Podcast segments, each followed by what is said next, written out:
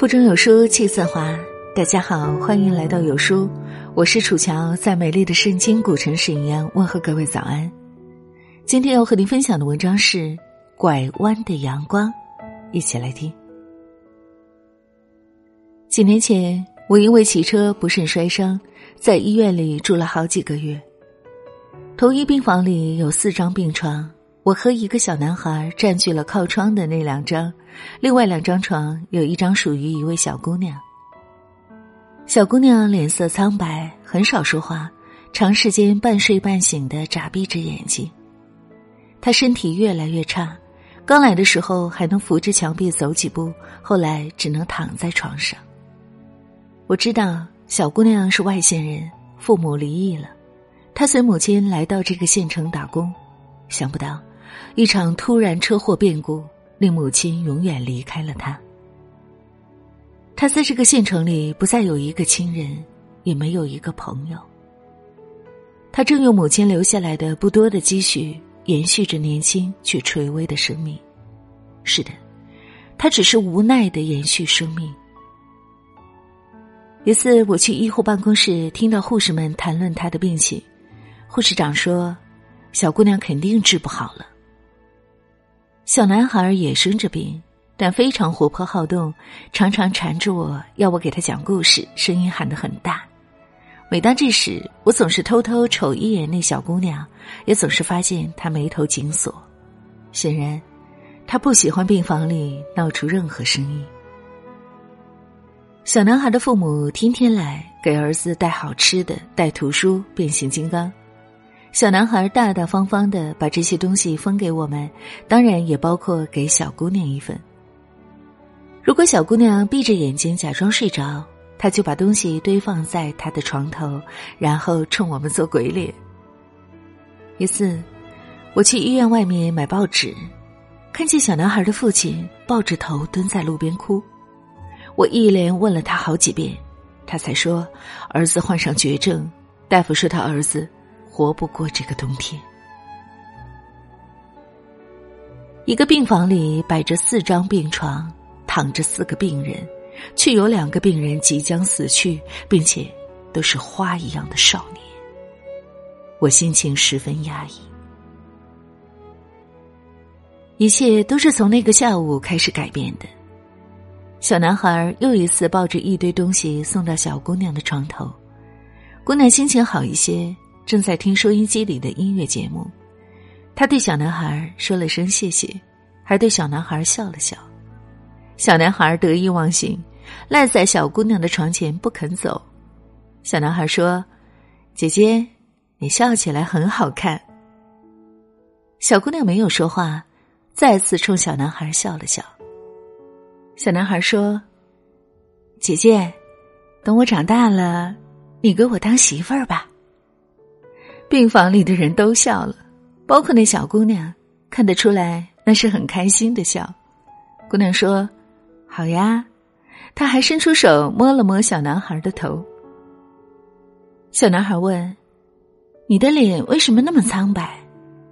姑娘说：“因为没有阳光。”小男孩想了想，很认真的说：“我们把病床调换一下吧，这样你就能晒到太阳了。”姑娘说：“这可不行，你也得晒太阳啊。”小男孩仔细的想了想，拍拍脑袋，认真的说：“有了，我让阳光拐个弯儿吧。”所有的人都认为小男孩在开他那个年龄所特有的玩笑，包括我，我想也应该包括那个小姑娘。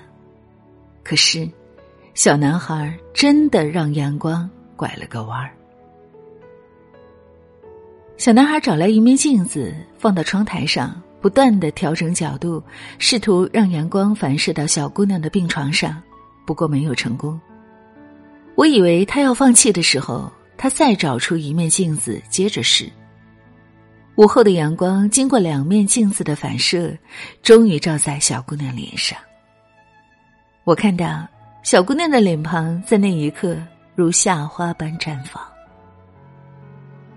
整整一个下午，小姑娘静静的享受那缕阳光，虽然还是闭着眼睛，却不断有泪水从眼角淌出。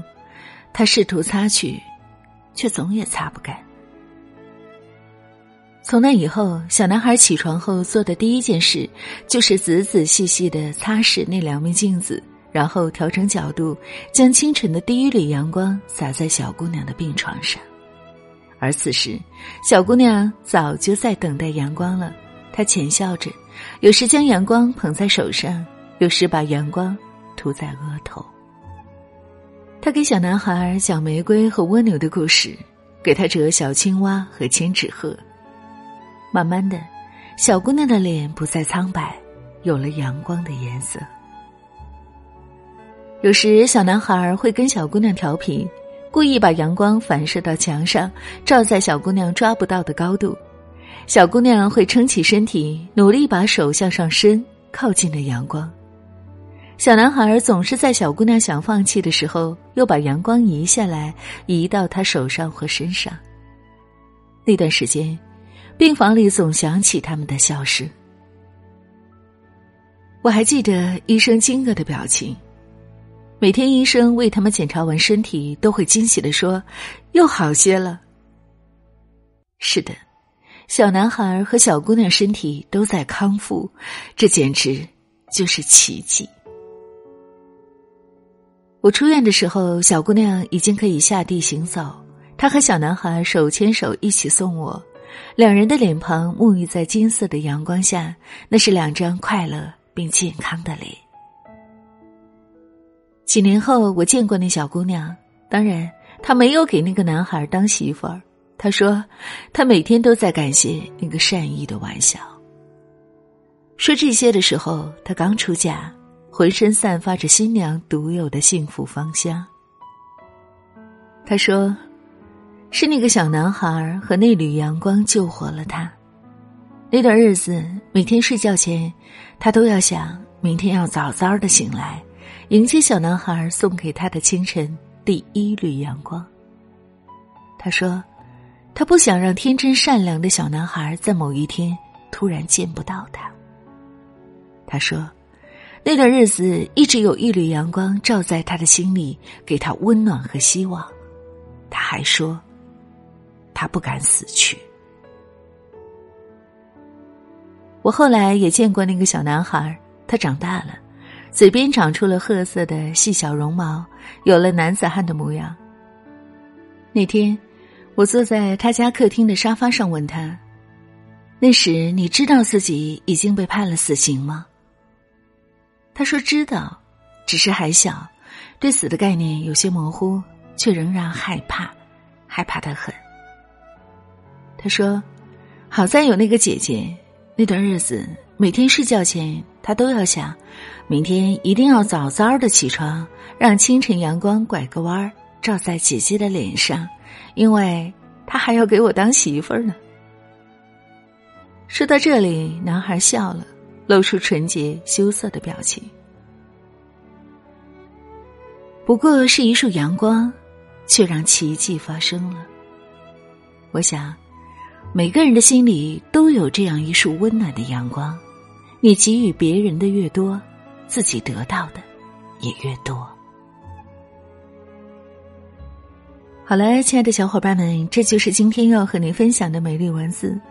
还记得去年曾看到一条新闻，一个女大学生给了一名流浪汉一些吃的，流浪汉感谢他，在字条上写说：“本来我今天想自杀，因为你我不想了，谢谢你，美丽的人。”